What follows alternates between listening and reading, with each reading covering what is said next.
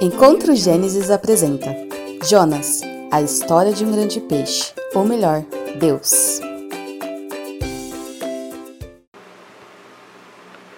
Jonas, a pequena história de um grande peixe, ops, Deus.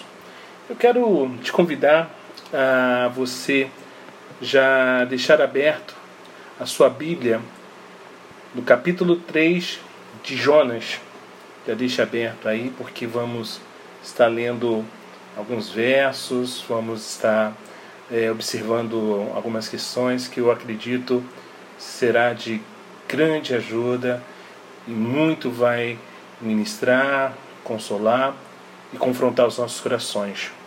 Jonas agora ele está de pé e ele agora vai pregar, mesmo contra a sua vontade.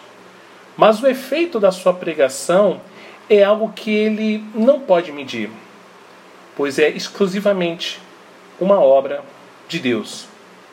E devemos dar atenção especial a esse capítulo. E há duas razões para isso. A primeira é que esse capítulo contém a história do maior despertamento espiritual que já se viu. Mais pessoas são convertidas no capítulo 3 de Jonas do que em todo Israel no tempo do Antigo Testamento e do que no dia de Pentecostes. Houve dias grandiosos na história da igreja. No quarto século, por exemplo, João Crisóstomo batizou 3 mil pessoas em um dia. Houve dias grandiosos na época da reforma no século XVI, quando milhares vinham a Cristo semanalmente. Houve dias grandiosos na história da Escócia. Em uma ocasião famosa, em 1630, um único sermão converteu 500 pessoas e modificou toda a atmosfera espiritual daquele país. Houve dias grandiosos na história da América quando Charles Finney levou centenas de milhares de almas a Cristo. O mesmo aconteceu com Moody, que levou 500 mil pessoas a Cristo em todo o seu ministério. Houve dias grandiosos no país de Gales entre outubro de 1858 e janeiro de 1860. 100 mil pessoas vieram a Cristo, um décimo da população daquela época. Mas nunca, em toda a história, houve algo semelhante ao capítulo 3 de Jonas, onde em uma única pregação, pregação essa curta, levar cerca de 120 mil pessoas a se converterem. Jonas foi o profeta e pregador missionário mais bem sucedido de todos os tempos. Mas há uma segunda razão pela qual deveríamos dar atenção a esse capítulo. O que Jesus disse? Ele disse que haverá o juízo final e que nesse juízo os homens de Nínive se levantarão e condenarão a geração para a qual Jesus pregou, porque eles se arrependeram com a pregação de Jonas. Mas as pessoas para quem Jesus pregou não se arrependeram. Muitos de vocês que estão me assistindo agora, mesmo ainda não se arrependeram. Os ninivitas se arrependeram e o pregador era um pregador relutante, que pregou de má vontade e pregando para que ninguém se convertesse. Você me ouve talvez toda semana, todas as terças-feiras.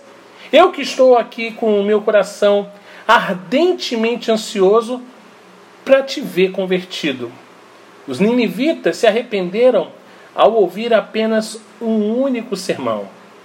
Eu estou no meu terceiro estudo.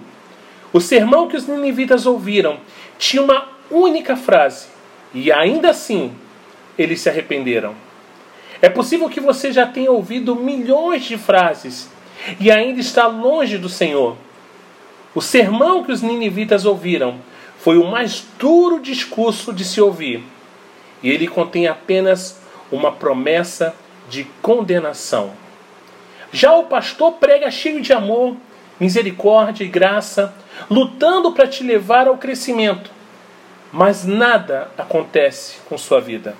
A cada sermão que você ouve, você fica mais endurecido e se torna mais culpado pelos seus pecados. A condenação de qualquer um de nós que não se arrepender em nossos dias será maior do que a condenação de outras pessoas que não ouviram o Evangelho. Os homens de Nínive se levantaram no juízo e testemunharão contra todos aqueles que desprezam a pregação. A vida cristã é frequentemente difícil. E eu quero ver com vocês o texto de Jonas, capítulo 3. Vamos ler dos versos 1 ao 4. Jonas, capítulo 3, do verso 1 ao 4. Diz assim: A palavra do Senhor veio a Jonas pela segunda vez, dizendo: Levante-se, vá à grande cidade de Nínive e pregue contra ela a mensagem que eu lhe darei.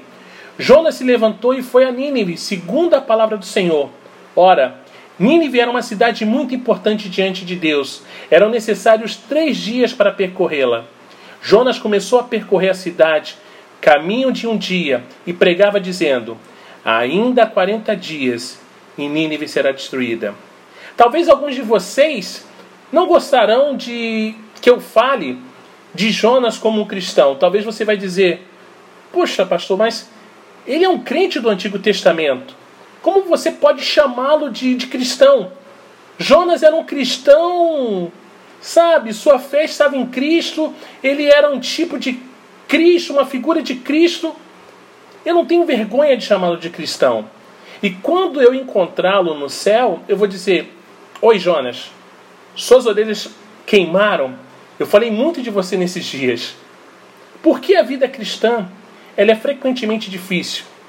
Nós acreditamos que a vida cristã é tudo aquilo que temos ouvido. Você vai ganhar um carro, você vai ser próspero, você vai ter muito dinheiro no bolso, você vai ser feliz. E legal, ótimo isso tudo. Mas, infelizmente, não é bem assim. Não é bem assim. Um certo adolescente, ainda na escola, trabalhava em uma pequena fazenda durante as suas férias. Ele tinha uma hora e meia no trabalho sem nada para fazer. E nesse período de descanso, todos os outros trabalhadores iam para suas casas. Mas o adolescente, ele chegou até a sua mãe e disse: "Mãe, me presta a sua Bíblia?" E a mamãe dele disse: "Pode pegar, está na bolsa." Ela é bem pequena, mas tenha cuidado. Essa Bíblia, ela foi me dada pelo seu pai quando ele entrou para o exército, aos 20 anos de idade. Então aquele adolescente abriu a Bíblia na primeira página e lá estava escrito um texto de 2 Timóteo que dizia: Sofre, pois, comigo as aflições como bom soldado de Cristo. Essa era o melhor, era o melhor lembrete que o seu pai poderia ter deixado. É difícil ser cristão no exército. É difícil ser cristão em qualquer lugar. A vida cristã é frequentemente difícil. Foi difícil para Jonas, ele esperava que não precisasse ir para Nínive. Se ele fosse a Nínive, ele talvez se arrependessem. E se eles se arrependessem, Deus os pouparia. E então os assírios continuariam sendo uma ameaça a Israel. Mas se ele não fosse, então Deus os julgaria. E quando os israelitas vissem o julgamento dos assírios, talvez eles mesmos se arrependessem de seus próprios pecados. Tudo em Jonas dizia: não vá para Nínive, não vá. Mas nós lemos nos versos 1 e 2: a palavra do Senhor veio, pela, veio a Jonas pela segunda vez, dizendo: Levante-se, vá à grande cidade de Nínive e pregue contra ela a mensagem que eu lhe, lhe darei. É muito difícil fazer coisas que não se quer fazer. Você faz com má vontade. Essa é uma realidade. Isso é uma verdade. E Jonas não gostou nem um pouco do que leu no verso 2. No capítulo 1, Deus disse para ele: Dispõe-te, vai à grande cidade de Nínive e clama contra ela, porque a sua malícia subiu até mim. Mas dessa vez, há uma pequena diferença no que ele diz: Dispõe-te, Vai à grande cidade de Nínive e proclama contra ela a mensagem que eu te digo.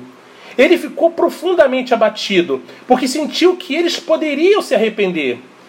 Mas ele, Jonas, preferia vê-los mortos.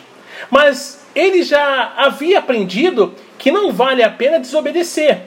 Então Jonas começa a caminhada que ele não queria fazer. Porque é frequentemente difícil fazer o que não queremos. Imagine as mães que estão assistindo, talvez, essa live. O seu marido está trabalhando e você está sozinha com seus filhos. Eles não têm idade suficiente para ir à escola. Você tem que ir ao mercado. As crianças terão que ir com você. O carro está com o pai. Então você tem que fazer uma caminhada para chegar até o mercado com as crianças pequenas, mas elas não querem ir. Então possivelmente haverá pirraça pelo caminho, né? E você sabe como é essas horas. Você tem que puxá-los pelo braço para que eles venham. Agora, diga a eles que vão a uma loja de, de doces, de bala. Tudo muda. Eles puxam você pelo braço. Elas ficam alegres em, em ir no lugar que lhes traz prazer, alegria. As pessoas não andam bem quando não querem ir a um determinado lugar. Jonas tem, tem de caminhar 1.200 quilômetros. Isso levaria mais ou menos 40 dias, mesmo que ele andasse de forma rápida. E naquela época não existia Uber, vale lembrar. É uma longa caminhada. Nínive era uma cidade enorme. Se você andasse ao redor das muralhas de Nínive, lembre-se que há a cidade principal no meio e então três cidades menores ao redor, vários campos e pastos entre elas. Seriam 100 quilômetros. São necessários três dias para percorrer essa distância. A caminhada é um exercício extremamente cansativo. Há casos de pessoas como Marcha da Morte, o Holocausto, em que os alemães obrigaram os judeus a andarem a pé o dia todo e alguns, como diz a história, chegaram a morrer. E por que é frequentemente difícil o que temos que fazer? É difícil o que ele tem de fazer. Jonas tem que pregar para os assírios. Eu estou contente por não ter que pregar para os assírios. Os assírios, para vocês terem uma ideia, irmãos, eram pessoas violentas. Quando capturavam uma cidade, eles levavam o povo, primeiro os homens e meninos. A primeira coisa que faziam era cortar fora as mãos deles. Assim não teriam mais problemas. Depois cortavam-lhes as orelhas, retiravam os olhos e jogavam os seus corpos nus em uma pilha. Sabe para quê? Para que os inimigos viessem a morrer sufocados. E eles fizeram isso em todo o Oriente, porque queriam que seus inimigos os temessem. E Jonas tem de ir a essa capital, andar por sua rua principal e pregar a mensagem que Deus deu a ele para pregar. Ainda há 40 dias e Nínive será subvertida. Essa é uma mensagem dura. É como se eu chegasse, talvez, numa favela muito difícil, muito complicada, uma favela violentíssima, e chegasse no meio dela e falasse: se arrependam, porque o que vocês têm feito tem, tem subido ao Senhor com um cheiro ruim, é feio, é horripilante. A mão do Senhor vai pesar sobre a vida de vocês. Das duas, uma. Ou eu sairia de lá corrido ou morto. Mas não foi isso que aconteceu. É uma mensagem dura, mas é a única mensagem que foi dada a Jonas. E não vale a pena desobedecer. E então ele prega a mensagem. Agora, vocês pastores, e eu digo para vocês que são pastores, gostam de pregar sobre o juízo? Não é fácil, não é verdade? Nós gostaríamos de chegar e pregar sobre alegria, sobre paz, sobre uma série de coisas. Mas como pregar sobre isso no meio de uma geração que simplesmente odeia o Senhor?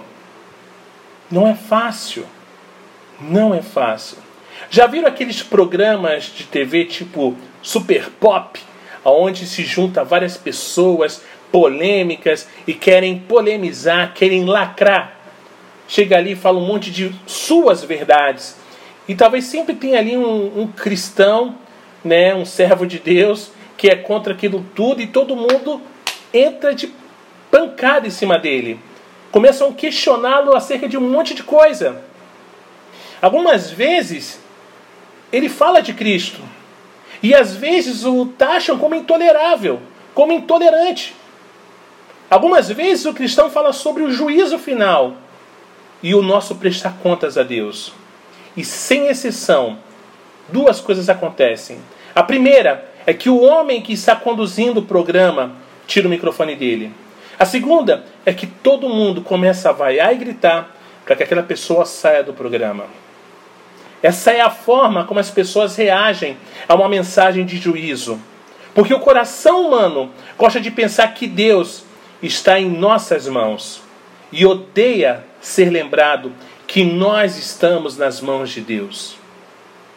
Você está nas mãos de Deus. Você pode pensar e acreditar que está no controle da sua vida. Você tem todo o controle da sua vida.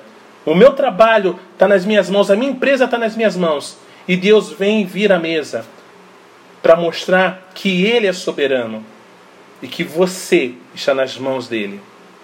Você está nas mãos de Deus. Jonas tem somente uma mensagem dura.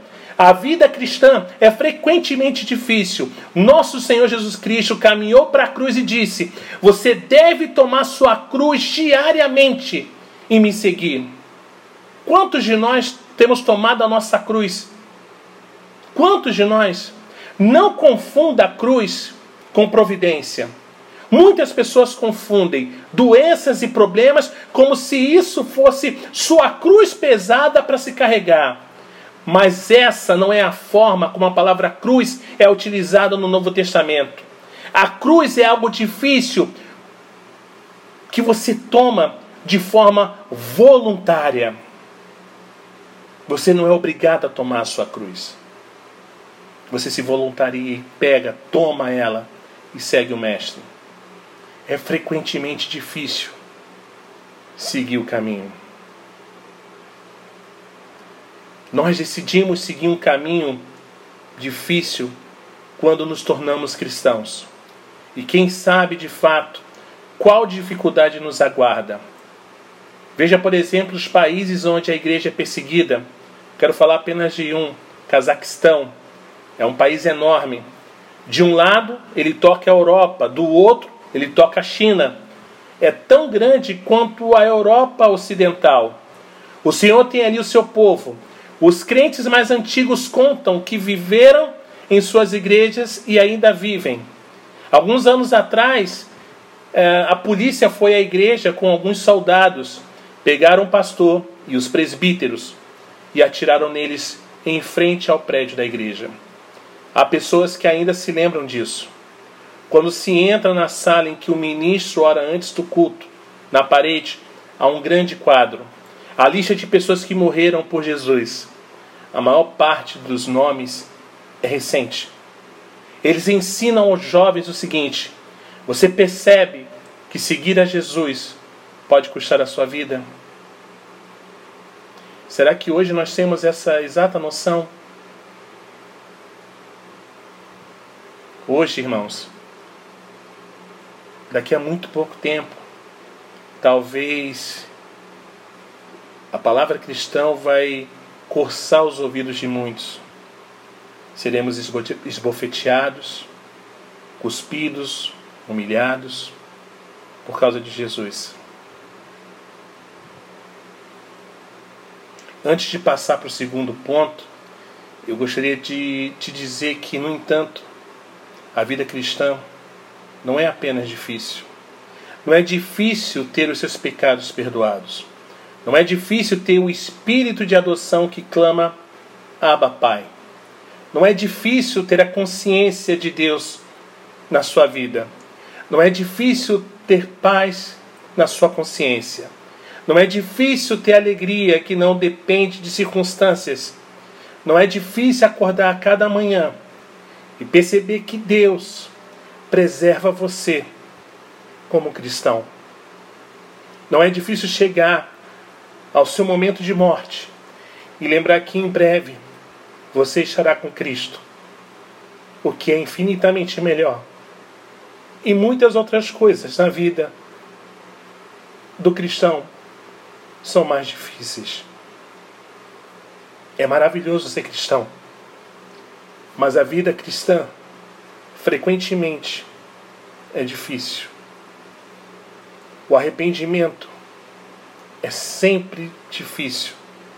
Os versos 5 a 9 de Jonas, capítulo 3, falam sobre o arrependimento de Nínive. Vamos ler. Verso 5: Os ninivitas creram em Deus, proclamaram jejum e vestiram roupa feita de pano de saco, desde o maior até o menor.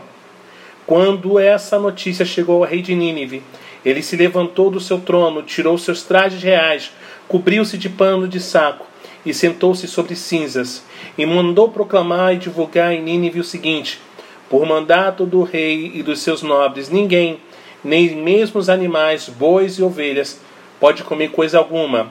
Não lhes deem passo, nem deixe que bebam água. Todos devem ser cobertos de pano de saco, tanto as pessoas como os animais. Então clamarão fortemente a Deus e se converterão, cada um do seu mau caminho e da violência que há nas suas mãos. Quem sabe, talvez Deus se volte e mude de ideia, e então se afaste do furor da sua ira, para que não pereçamos. Jonas prega: ainda há quarenta dias, e Nínive será subvertida, e o povo de Nínive crê em Deus. Uma fé voltada para Deus. Eles não creram em Jonas. Eles estavam conscientes que por trás da voz do pregador estava outra voz. Eles creram na voz de Deus. O texto não diz que eles aceitaram a existência de Deus, mas sim que eles acreditaram em Deus. Se você acredita em mim, o que você fará? Você acreditará no que eu digo.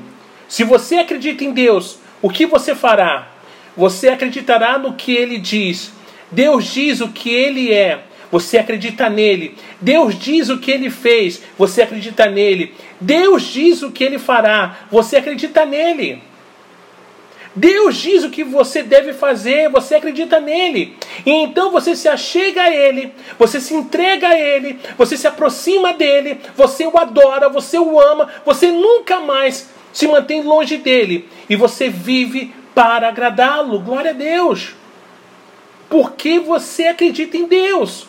E se você acredita em Deus, você crê que o pecado é muito pior do que as pessoas pensam. Pecado é coisa séria, é odioso. E eles creram em Deus. Agora, como você explica essa revolução espiritual extraordinária?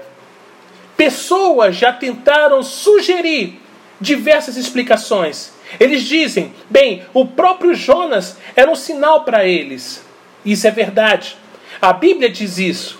Eles dizem, você se lembra em 1896, na costa da Argentina, se a história for verdadeira e existe certa dúvida a respeito disso, um homem foi engolido por uma baleia. Ninguém sabia onde ele havia ido. O navio capturou uma baleia, eles a cortaram no meio e encontraram um homem dentro do estômago. Ele estava inconsciente e tão branco quanto a roupa mais branca. Eu não tenho ideia de que cor esse homem era antes. E eles dizem: então você visse, se você visse alguém assim, você pensaria que tinha visto um fantasma. E talvez tenha sido isso que impressionou os ninivitas. Que coisa mais sem sentido! A revolução espiritual é explicada por causa do trabalho extraordinário do Espírito Santo.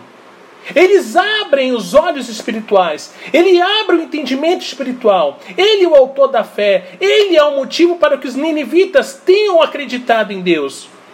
Uma mudança radical de vontade, na vontade. A novidade chega ao rei. Isso pode ser lido no verso 6. O rei ouve sobre esse grande avivamento e percebe uma coisa: não há portas especiais no céu para reis e não há portas especiais no céu para políticos, PHDs, professores universitários ou presidentes. Existe apenas uma porta estreita para o céu, uma, uma porta pequena para o céu. E você tem de ficar tão pequeno quanto uma criança. Caso contrário, não pode entrar nela. O rei precisa descer do seu trono, se envergonhar dos seus pecados, tanto quanto qualquer outra pessoa, e sentir pesar por seus pecados como qualquer outro. Você precisa sair do seu altar de orgulho. Você precisa se render ao Senhor. E você e o seu pecado? Por que você está arrependido pelo seu pecado? É somente porque você está com medo das consequências? Isso não é arrependimento. Arrependimento é ter vergonha de quem você é. Você faz o que você faz porque você é quem você é. E o que você é é o que Deus diz que você é: um pecador. O Evangelho é que Cristo Jesus veio ao mundo para salvar pecadores.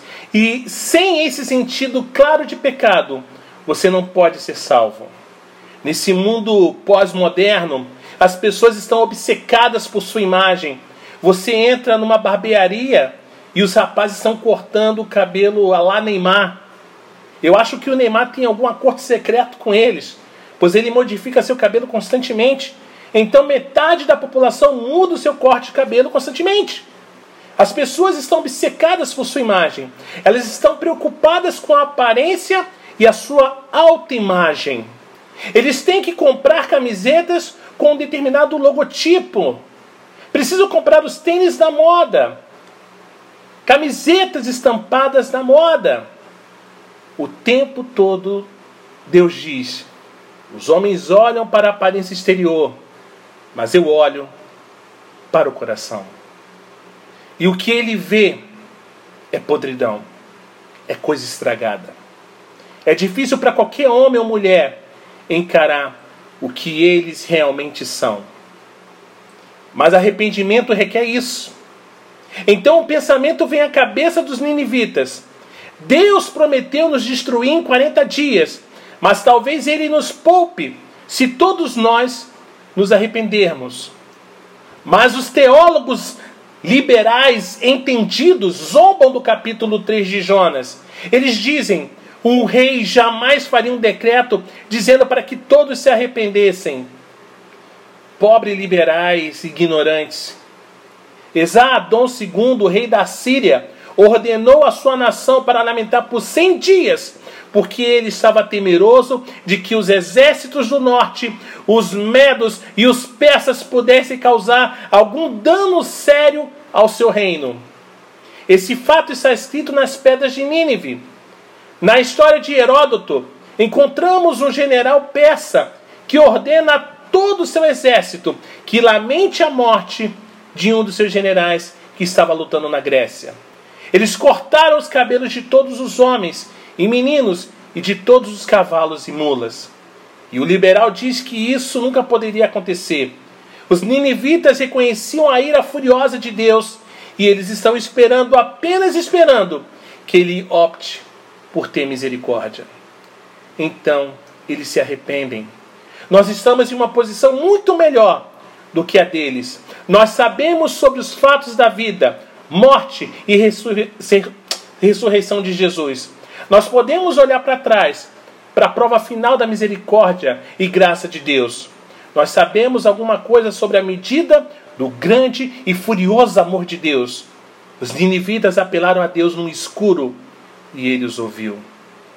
Você pode apelar ao Deus da luz. Você sabe o que ele fez por pecadores. Você sabe as promessas que ele fez. Você sabe que ele diz que quem quer que chame pelo seu nome Jesus Cristo será salvo. Arrependimento é sempre difícil. As emoções são atingidas. Então chegamos ao último verso, o verso 10, que diz assim: Deus viu o que fizeram, como se converteram do seu mau caminho, e Deus mudou de ideia quanto ao mal que tinha dito que lhes faria e não o fez. Medite nesse verso. Guarde. Gente bonita e fofa de Deus. O Senhor Deus vê você. Ele vê o que você faz. Ele vê o que você pensa. Ele vê o que está por trás do que você pensa. Deus conhece você tão bem quanto se conhece. Eu acho isso maravilhosamente encorajador como pregador do Evangelho. Às vezes, quando estamos pregando o Evangelho, nós vemos pessoas tocadas pela mensagem e muitas vezes vemos as lágrimas correndo pelos rostos das pessoas. Mas muito antes que o pastor veja algo desse tipo, Deus já vê o que está acontecendo no coração. E o que acontece no coração é o que conta. Religião verdadeira, religião bíblica, é uma religião do coração. Deus é cheio de compaixão. Você está bem distante dele. Você se volta somente um pouquinho na direção dele e ele já corre para te encontrar. E ele se compadece do que havia ameaçado fazer. E você percebe que por trás de suas ameaças está a graça. Então o relógio está contando os 40 dias. E tenho certeza de que eles estavam marcados no calendário. Como você acha que eles se sentiram no quadragésimo dia? Você acha que eles dormiram? Então veio o quadragésimo primeiro. Então veio o quadragésimo segundo. Você acha que tinha alguém fazendo compras? Então veio o quadragésimo terceiro dia. Então eles perceberam que Deus os ouviu. Você consegue, irmãos, imaginar o alívio? Um dia você está com a sua família e o governo anuncia na televisão que o míssil atômico está vindo para sua cidade e irá atingi-la em 12 minutos. Você beija sua, sua esposa, seus filhos, reúne a família para orar, espera e nada acontece. Você agora verá sua esposa de um jeito que você nunca viu antes. Seus filhos serão preciosos para você de um jeito que nunca foram antes. Você esteve a ponto de perdê-los, mas não aconteceu. Você consegue imaginar a emoção? Então você beijaria sua esposa e seus filhos até amanhã do dia seguinte e diria para eles: vamos fazer isso pelo resto da vida. Alguns teólogos, de forma equivocada, dizem que não existe emoção na vida cristã e que não importa o que você sente. Desculpe-me, mas existe sim. Existe emoção na vida cristã. Deus te deu uma alma.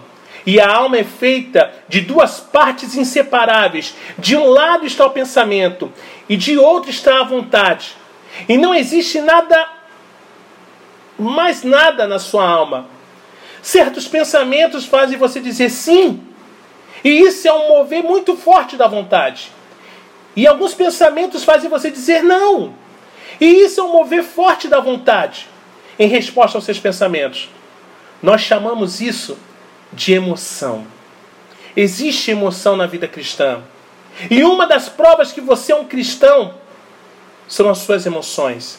É por isso que todas as vezes que ouvimos um sermão piedoso, nós sempre choramos. Os olhos secos revelam um coração seco. As emoções sinceras não têm nada a ver com emocionalismo barato, ok? Sem análise, sem o pensar, mas fabricado artificialmente pela habilidade do pregador. E sempre que o pregador prega as Escrituras e sobre Jesus Cristo, nós sentimos. E isso é o que o cristão faz. E é por isso que somos membros da igreja que sente, mas que também pensa. Quando eu era mais novo, me disseram: fé é apenas confiar. Você não tem de sentir nada. É verdade, nós não confiamos em nossos sentimentos. Nós confiamos em Cristo Jesus e por sentirmos. Mas nós estamos tão aliviados por termos sido salvos por Jesus que quando pensamos nele, nós sentimos fortemente. E eu quero concluir, irmãos, esse estudo dizendo que você sabe agora o que é arrependimento. É uma obra do Espírito Santo que envolve o nosso intelecto, a nossa vontade e os nossos sentimentos. Eu criei, por isso senti. Isso muda tudo na nossa vida. Que Deus nos bendiga. Amém? Glória a Deus.